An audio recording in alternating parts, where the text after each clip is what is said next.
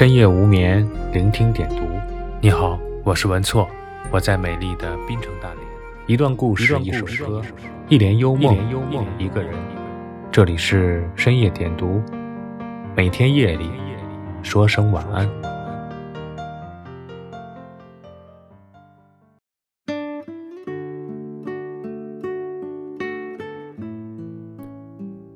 今天跟大家分享的文章。来自作者范书的《自律是治愈一切迷茫的良药》。曾经有一个年轻人给杨绛先生写了一封长信，倾诉自己的仰慕之情以及自己遇到的诸多人生困惑。杨绛回信写了一句话：“你的主要问题在于读书不多。”而想的太多，像年轻人这样状况的人，生活中并不少见。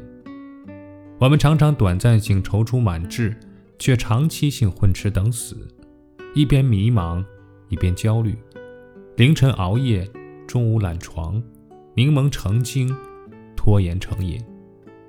其实根本问题还是在于你太懒了。真正想要变好的人，都在不停地突破自己的舒适圈，不会把改变的渴望停留在脑海里，因为他们都在改变中明白，自律才是治愈一切迷茫的良药。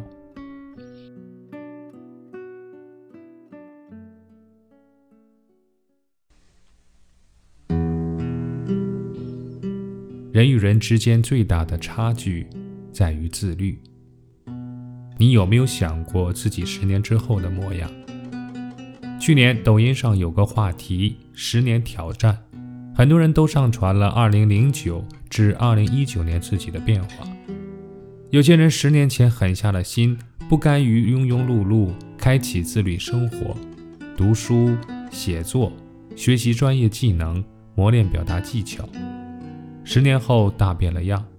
从原来胆小怯懦的内向者，变成了现在的淡定自若、专业自信的公司高管。有些人依旧懒懒散散，模样没变多少，体重却呈现稳定上升的趋势。十年如一日，过着平平无奇、不起波澜的生活。除了皱纹在提醒老去，物价上升在提醒世界变化，自己本身始终停留在舒适区。同样的时间，却是不一样的改变。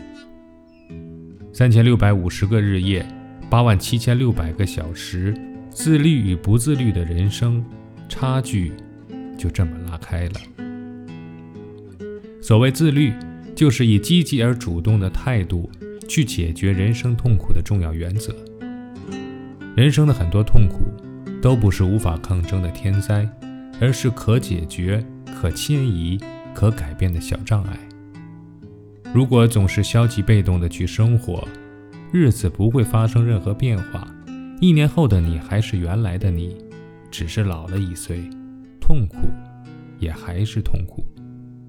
但当你积极主动的去解决问题的时候，痛苦就会成为珍珠蚌中的小沙粒，终有一日会光彩夺目，拂去一袖尘埃。作家斯蒂芬·盖斯每天都坚持至少写五十个字，日复一日的练习，最终写出了畅销书《微习惯》。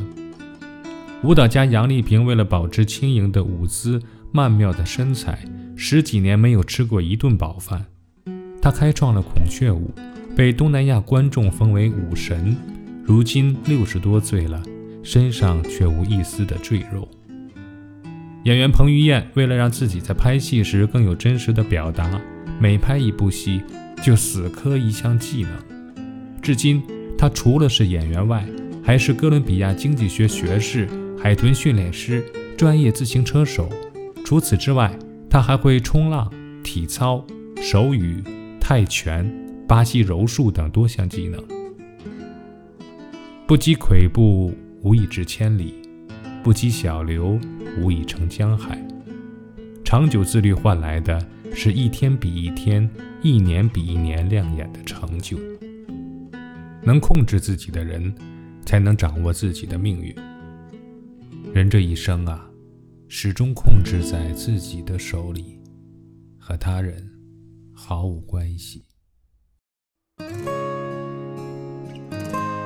有人每天坚持早起，利用上班前的一小时学习英语，考上了 B.E.C 和高级口译证书，一年后收到了高薪的 offer。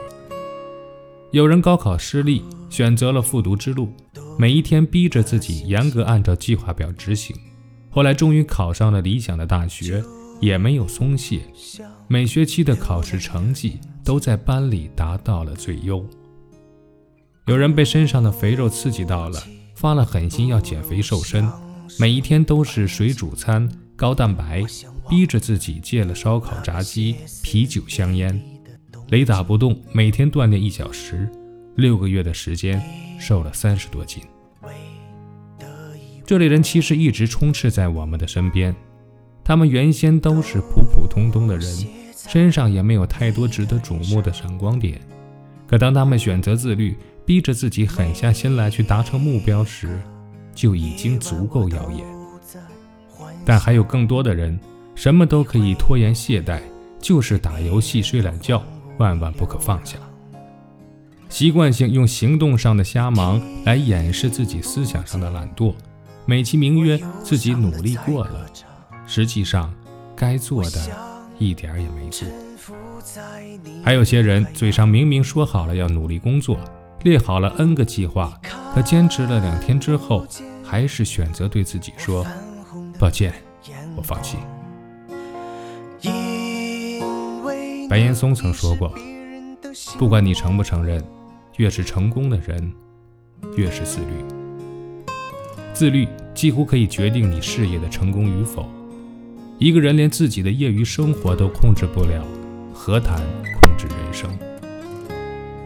别等到被命运反复羞辱，却毫无反手之力之时，才惊觉，原来自己走的每一步，早已被悄悄记录在人生档案里。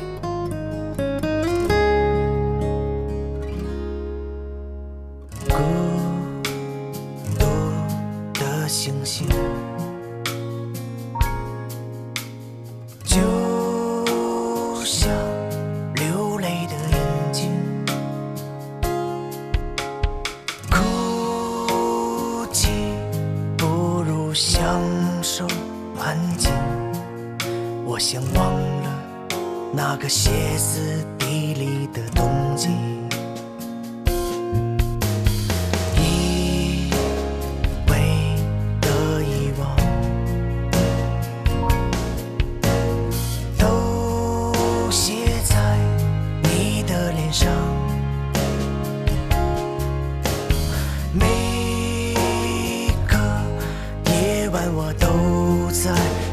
想，你会不会在别人的荒芜里流浪？